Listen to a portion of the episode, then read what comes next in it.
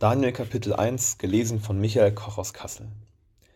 Im dritten Jahr der Herrschaft Joachims, des Königs von Juda, zog Nebukadnezar, der König von Babel, vor Jerusalem und belagerte es.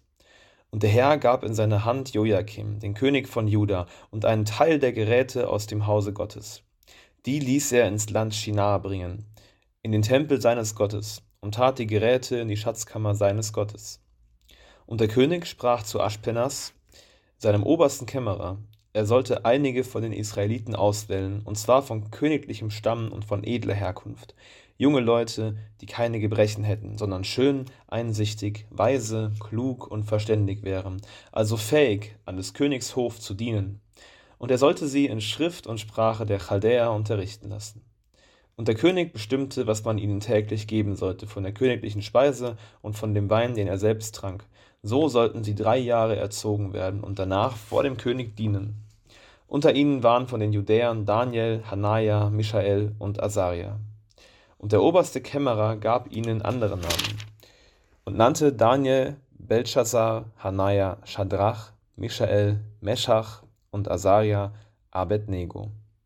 Aber Daniel nahm sich in seinem Herzen vor, dass er sich mit des Königs Speise und mit dem Wein, den dieser trank, nicht unrein machen wollte, und bat den obersten Kämmerer, dass er sich nicht unrein machen müsste. Und Gott gab Daniel, dass ihm der oberste Kämmerer günstig und gnädig gesinnt wurde. Der sprach zu ihm, ich fürchte mich vor meinem Herrn, dem König, der eure Speise und euren Trank bestimmt hat. Warum soll er sehen, dass eure Gesichter schmächtiger sind als die der anderen jungen Leute eures Alters? So brächtet ihr mich bei dem König um mein Leben.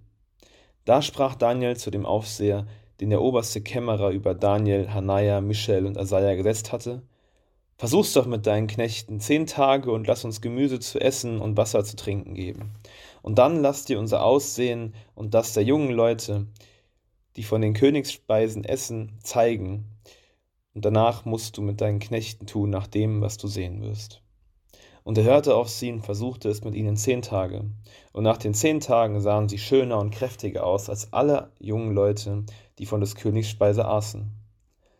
Da tat der Aufseher die königliche Speise und den Wein weg, die für sie bestimmt waren, und gab ihnen Gemüse.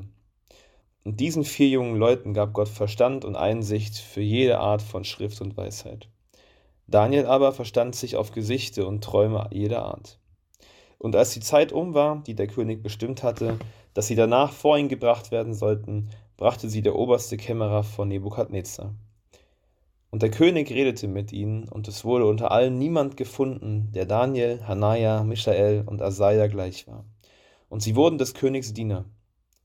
Und der König fand sie in allen Sachen, die er sie fragte, zehnmal klüger und verständiger als alle Zeichendeuter und Weisen in seinem ganzen Reich. Und Daniel blieb dort bis ins erste Jahr des Königs Kyros.